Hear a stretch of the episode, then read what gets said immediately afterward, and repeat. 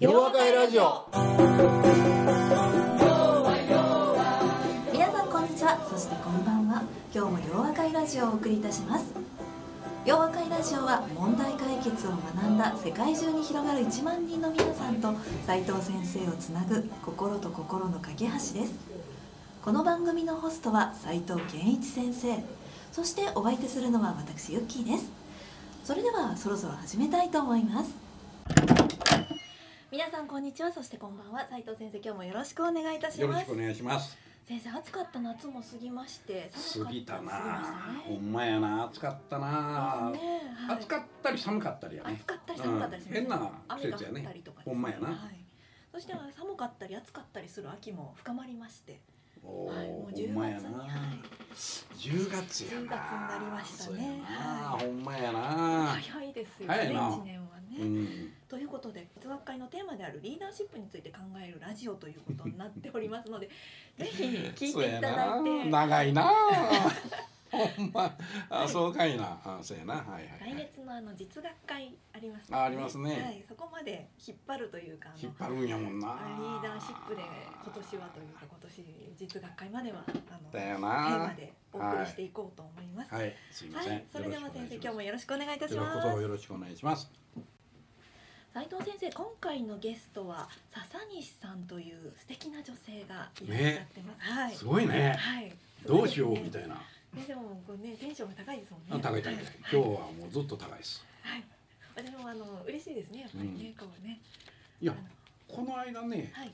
京都で洋和会やったでしょ夏にあ、はいはいはい。暑いえ盛りに、ええええその時に来られてたんですよ初めてえなるほどですね。あの、はい洋和会に来られてね参加されたんすねでたまたまお会いして、ええ。ご挨拶して、ええ。あ東京の方とかなんとか。いや大阪人かなんやねんけど、はい。東京にも事務所があるでとかね。ええええ。だからそれやったら「あほんならええやん。これやったらもうぜひラジオに出てや」みたいな。それから説明するのはえらい時間かかりましたんや。なるほど。ね。そのあたりのじゃあ自己紹介もそうやね。はい、うんぜひ片ぜひ。西さんにはいあの自己紹介と斉藤先生のそうやってあのナンパじゃないですね、スカウトをされた理あのね由なども、あのね。すいません、はい。やめてくんない、うん。はいはい。一応公共の電波でしたね。そうですそうですはいそうです。はいサイバー空間でした。はい。はい。はい。では自己紹介の方笹西さんどうぞお願いします。します。はい。はじめまして笹西まりと申します。よろしくお願いいたします。よろしくお願いいたします。はいよろしくお願いします。ありがとうごなざいます。かなかハキハキしてますね。ですね。はい。はいきっかけですかね。はい。あの先ほど斉藤先生がはい。おっしゃってくださったんですが、京都の洋和会にね。参加させていただきまして、えーその時も、はい。あの京都にこう日帰りピストンで行ったんですけれどあも、えーはい。ですごく素敵なあの方々がお見えだったので、えーあ素敵な場所と思ってたら今度ラジオにって言ってくださったので、うん。あじゃあぜひにってお願いしたんです。な。るほど。ね。ほらほらって、あのいやほらほら聞いてましたよ。はい。違う違う違う。はい。あのね類は友を呼ぶって僕よく言うじゃん、ええね、同じ仲間たち、同じ類なんですえよ、えだからきっとそうかなと思って。そうですよね。じゃあ東京にお住まいなんですはい。ね。、あのじあの実際には横浜にはい住んでましてい。会社にもあの表参道に行ってるので東京にも入ってます。じゃあこちらのラジオにはぜひっていうところなんですね。はい、私もお会いしてこうちょっとときめいてしまいますね。ね。はい。ありがとうございます。やっぱり自分の会社やっておられるんですよね。はい、株式会社トゥルースというなかなかそのあ会社をしています。すごいなと。そうですね。じゃあリーダーシップについてはあのぴったりというかですね。うん、だからそれをしっかりと発揮されてきたからね、ええ。自分の会社をちゃんとこう、大忙しでそうですね。やっておられるっていう、ぜひ聞いてみたいですよね。ねえ。はい。いやいや話を聞いてみたよ。いやいや僕に質問されて困るんちゃうかな次第です私。たくさん、そうですよね。はい。悩んでるところがたくさんありますのでメモいっぱいしてきました。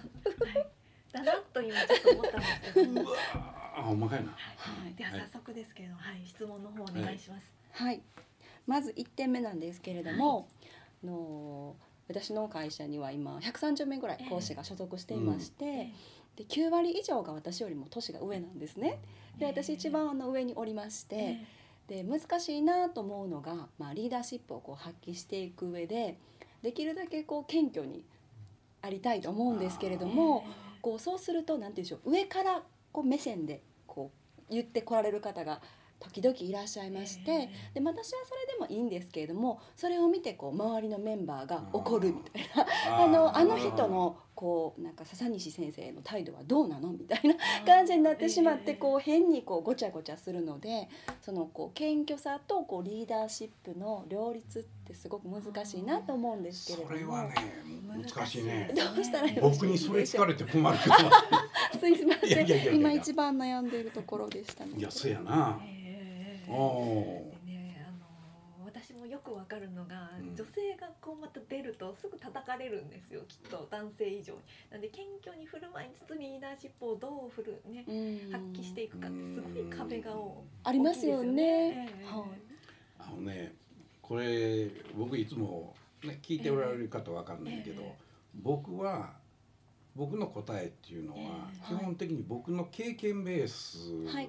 から来ることが多いんですね、だからなんか本読んでるわけでもなくて、ええやっぱり自分はこういう場面があったからっていうことでそういうことから言うとね、いやもちろん僕も謙虚でおらなあかんなと思うんやけど、なかなか難しいところがあるんですよね。でたまたまね僕がこの間ある日本のメーカーさんの大企業なんですけどそこで初めてあの女性でね役員になられた方と話をした時に非常に面白いことを言っててねものづくりっていうメーカーやものづくりものづくりの会社っていうのは基本的に男の世界と思われてるわけね、はい。でその中で役員になるっていうのはねえこれはそうめったになれることじゃないよねってこう思って、そのことを随分質問してるんです。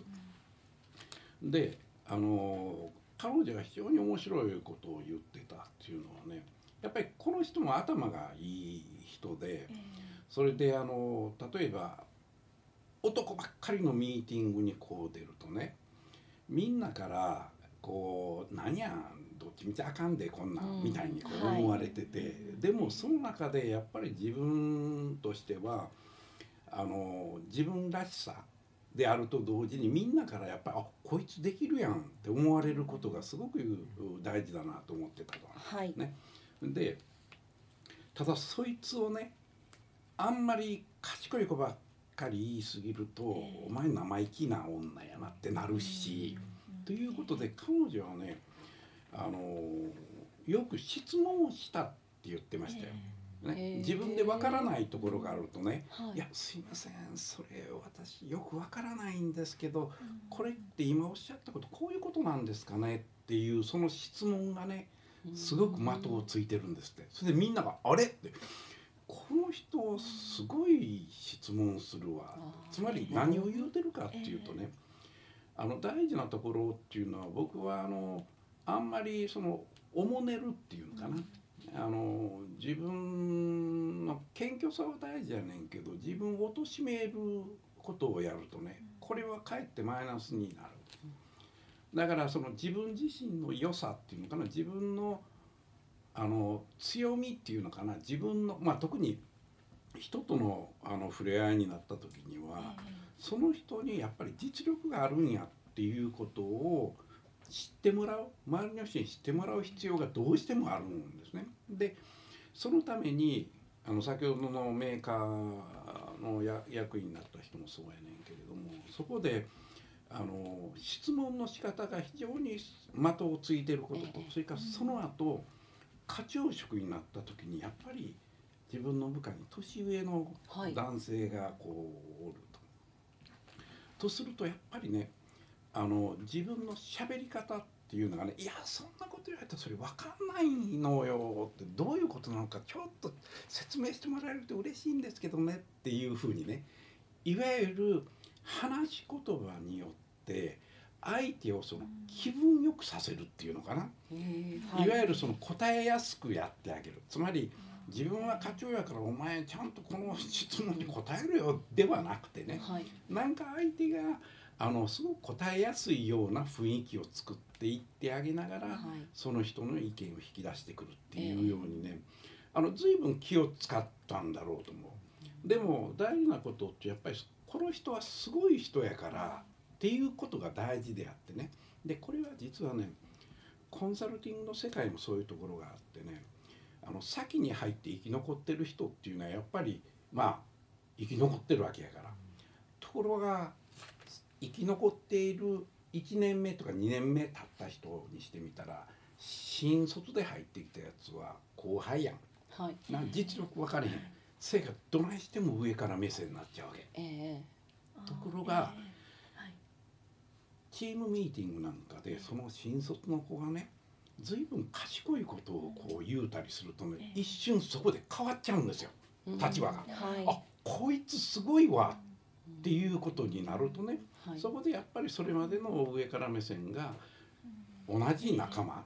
で賢いことを言うあるいは正しいことを言う人がやっぱりあの偉いんやなっていうそういう考え方を持ってるもんやから。ええ。やっぱり僕はあなたのその謙虚さっていうのはあの大事ではあると思うね。でおそらく謙虚の意味っていうのはあの別に自分を低く見せることではなくてねはい。相手に対しまあ人を大事に僕はよく人を大事にしようって言うんだけど人を大事にするという、あのメンタリティとか心を持っていたらねその時の対応は傍から見たらあこの人随分あの上の人なのになんか謙虚な態度をとってるよねっていうことになるんやろうと思うね。だからこれはその人をどう捉えるかであるわけな。でもちろん逆の場合はねその人は私の方が年上で経験も豊かなんだからってこういうふうに思うとねそれこそあなたに対して何や年下のくせにねなんやねんっていうことになるのかもしれないけどそれはその人がやっぱり間違ってるんやと思うね。あの世の中でそれなりの存在感を示すあるいはそれを周りの人は成功って呼ぶのかもしれない僕は存在感を示してる人っていう言い方をよく使うんですね。でそれはやっぱりその人にそれらしさがあるんですよ。だからあの心の持ちようであるとか、あるいは喋り方が非常にうまい要するに相手にその威圧感を与えないとかね、えそういうことをあなたがあの思考してたらねあんまり相手のこと気にする必要ないんちゃうのかなと。でむしろえはい。あのそういう人たちがいるとするならばねおそらくそこであんまりこう言うとねそれがかえって問題を大きくする可能性があるから、はい。まあ僕やったらあのスルーしてしもてね、はいそのうちあの呼ばなくなっちゃうとか、はいい。うことの方がね、えいいんちゃうのかーなと。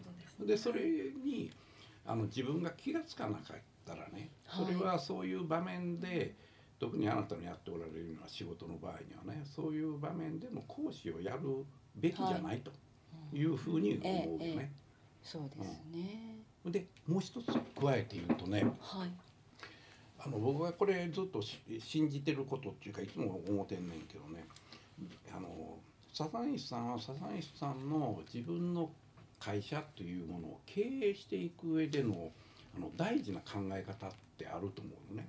例えば何を目指してるんやとかどういう使命を持ってんのかとかそのために自分はこういうあの価値観を持っててこういうことを行動として表すあ表そうとしてるんやっていうことをねこれは絶えず言い続けるはいことやと思うのね。はいでそれによってみんなあそういう考え方してるから例えばその若くして成功するとねみんなはあこの人成功したからちょっと鼻高々なってんちゃうのかなって思っちゃうからね。はい。なんか余計にこう変な態度に出てくると思うね。だから僕は自分で素直にね人を大事にしてるっていうことがあればそれは対応の仕方はやっぱり人から見たら謙虚でありね魅力のあることになると。だからそのことだけに徹すればええんちゃうのかなと思うね。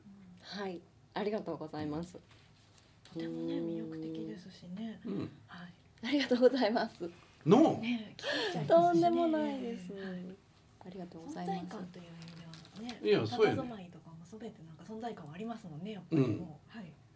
そうやな、ええええ。うん、僕もそう思ってるとんでもない。ありがとうございます。存在感を示すっていうのはあの私はああなるほどと思いました。うん。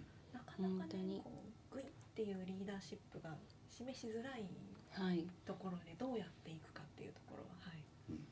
だからね僕はその自分の母校のところでね「今を輝く同窓生」っていうそのインタビューシリーズをずっとこうやってるじゃないですか。ええ。それでいろんな人に話を聞いてきてね。まあそれこそあのソニーの社長もそうやしええはい。国連の大使とか。はい。そうするとねその人たちがどういう人生を送ってきたのかっていうことをこう聞いてるわけね。ええ。なぜ今のようになれたのか。でやっぱりその中にねあのもちろんいい人の出会いっていうのはすごく大事なところやねんけどね、人によってはえー、ってここまで存在感あるのにちょっと性格悪くない？みたいな人はやっぱりおるんですよ。でもそれがなぜねええ。ここまで存在感示せるようになってるのかっていうのが不思議でしゃあない時があるのね。えだから今度それはねなんでそんなこと起こるのかっていうのは聞き出してみたいえところだね。ぜひちょっと解明していただきたいですよね。いや本当に不思はい議なことよね、だからまあ僕が今思う限りではね一本自分の信念とかそういうのはもう決まっててねその路線を突っ走ってんやと思いますよ。ほんでそのことをあこれはあかんでみたいなことは気にしない。でもそういうやり方を認める人がややっぱりある集団としてたくさんおられるからね存在感を示すようになってる。はいだからね、佐内さんの抱えてる問題っていうのは、いやそれはもう普通の問題であはいそんなに、ね、悩むほどのことではないのかもしれへんなっていう気がしたね。はい。でもね、ありがとうございます年功序列じゃなくなっているので、うんあの年上の部下を持っている方っていうのは結構いらっしゃると思うので、どうすればいいのかなって、うまくやっていきたいと思ってる方は多分男女限らずうん多いと思うんで、うんあなるほどと思いました。はいはい。うんはい。はい、ありがとう。うございました。一本筋を通すっていうのはすごく参考になりました。やっぱりすごく悩むので、なんかある時にはなんかすごい優しくしてみたり、でもそれだとこう若干態度がすごく大きくなっていくので、やっぱりダメだと思ってちょっとこそうあの強くしてみたり、ここが多分フラフラしてるんだろうなと今思いました。そうやね。うんだから僕はね。自分より年上っていうクライアントにおいて起こることやからね、ええ。でもその時もやっぱり自分の筋は通すみたいな、はい。で妥協しない、はい。できないことは絶対妥協しないっていうのを通すよね。うん。それでああこの人は信頼できる人やって、はい。初めてそこでなっていくんやと思うね。はい。はい、ありがとうございます。どういたしまして。はい、ではありがとうございました。またぜひ笹西さんにはですね、洋和会ですとか実学会にも遊びに来ていただきたい。来ていただいてね。はいありがとうございます。どうも。はい今日はありがとうございました。どうもありがとうございました。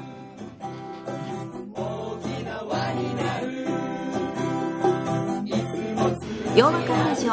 それでは皆さんまた次回お耳にかかりましょう。お相手は斉藤健一先生と私ユッキーでした。